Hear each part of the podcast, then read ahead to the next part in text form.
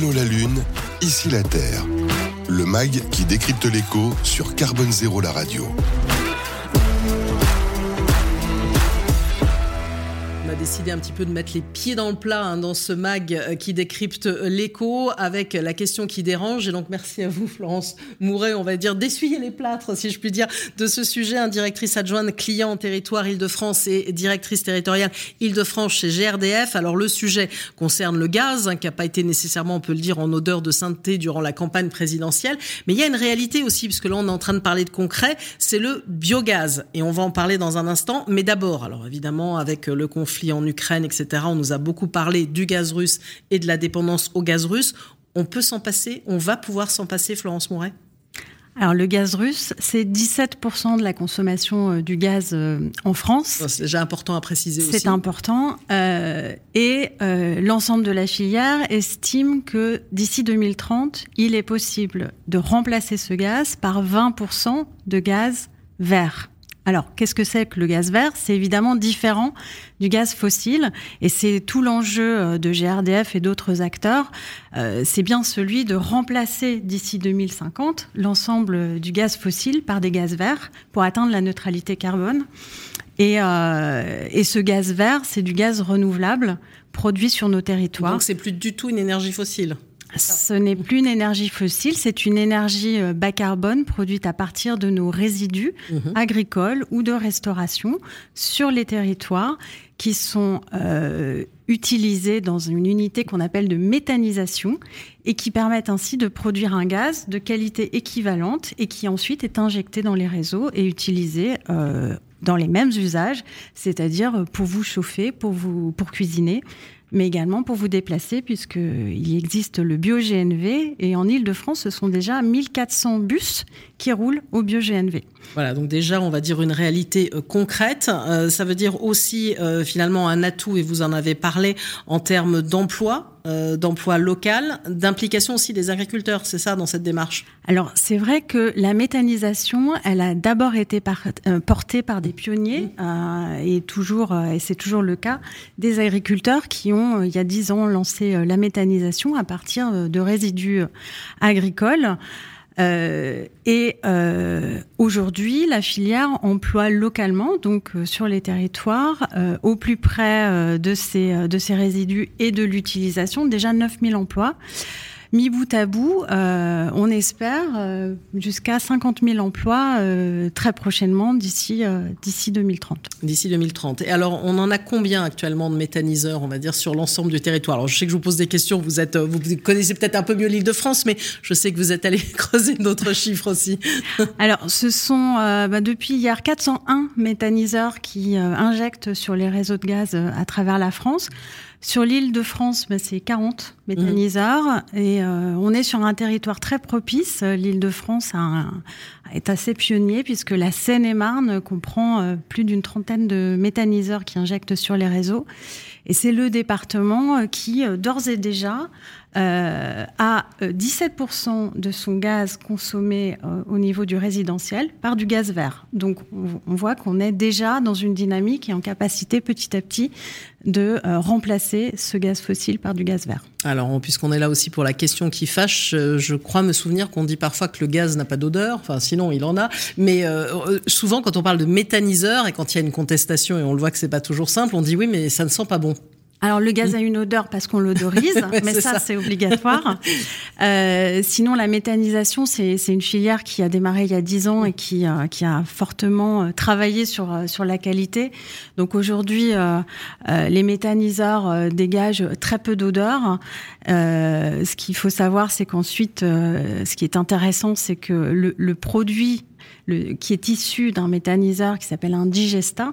Il peut être ensuite utilisé comme fertilisant et comme amendement sur euh, les terres agricoles autour desquelles un méthaniseur se trouve et que euh, ces, digestats ont des odeurs bien moins fortes que euh, jusqu'alors euh, des produits d'épandage directement euh, issus des animaux.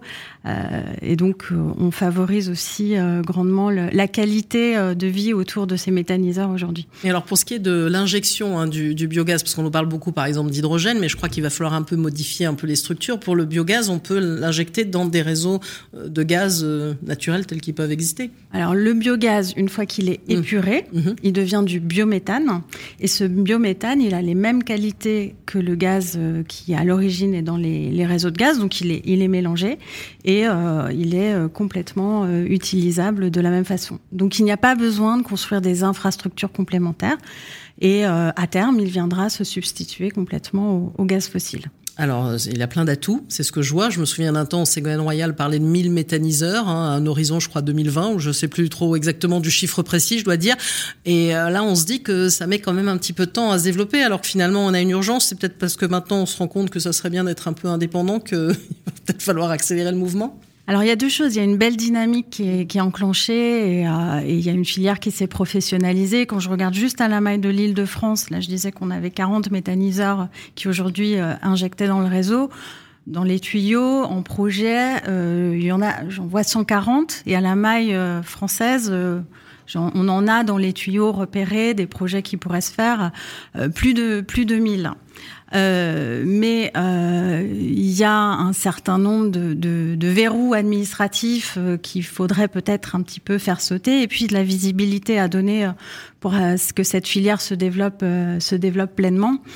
on attend avec impatience hein, les, un décret qui déterminera des certificats de production de biogaz avec des obligations pour les fournisseurs, donc c'est-à-dire ceux qui commercialisent hein, des offres de gaz aux particuliers ou aux entreprises, avec une part de gaz vert. Donc, euh, en développant euh, cette, euh, cette offre, in fine pour les consommateurs, on permettra aussi de donner de la visibilité à l'ensemble de la filière et probablement d'accélérer le développement.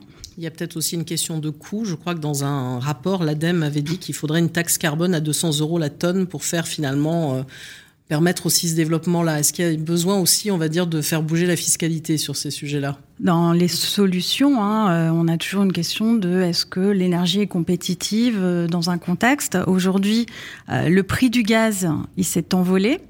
Et donc, le prix du gaz vert est compétitif au regard. Donc, cette simple donnée euh, rend les projets intéressants. Ensuite, pour qu'ils soient rentables, il faut cette visibilité, un accompagnement de la part des pouvoirs publics. On est dans une phase entre deux systèmes, donc on attend très prochainement d'avoir la visibilité sur euh, sur l'encadrement qui permettra aux porteurs de projets hein, qui prennent un risque, c'est leur argent. Les, les, les, agriculteurs se mettent à plusieurs euh, les, pour monter des méthaniseurs. Euh, donc il faut leur donner cette visibilité pour pouvoir atteindre euh, les objectifs euh, qu'on s'est fixés. Et pour le moment, ça représente à peu près quelle part justement le, ce gaz vert renouvelable? Alors j'aimerais vous donner un chiffre fantastique, mais aujourd'hui c'est, on va dire, 1,5% du gaz qui circule dans vos réseaux, c'est du gaz vert. Donc, vous voyez, on a l'ambition d'arriver à 20% d'ici 2030. On a 8 ans déjà pour monter à, ce niveau-là, et puis d'ici 2050, d'être à 100%. Donc euh, il y a un sérieux coup d'accélérateur à donner, mais la dynamique, elle est là. Donc clairement, une place pour le gaz à l'avenir, mais vert. C'est ça que vous avez envie de dire, en résumé? C'est clairement ça, il n'y a pas d'autre alternative. On a dit Maïzi, je ne sais pas si vous pouvez commenter en tant qu'auteur du, du, GIEC, mais en tout cas, on voit voilà, typiquement un secteur aussi en mutation, qui ne peut pas faire autrement aussi.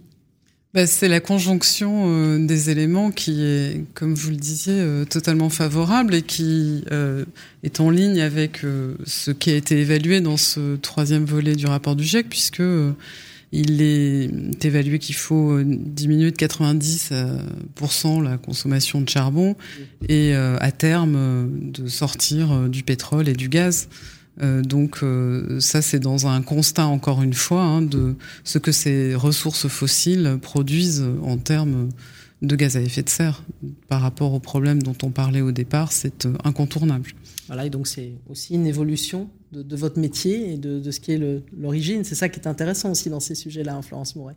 Le, métier euh, de gazier euh, a changé. Aujourd'hui, on accompagne la transition euh, énergétique et écologique, et, donc c'est notre métier aussi de faire en sorte que bah, des projets de biométhane ou demain de pyrogazéification ou tous les nouveaux gaz verts qui pourront se développer puissent être accordés au réseau de gaz et, nous alimenter.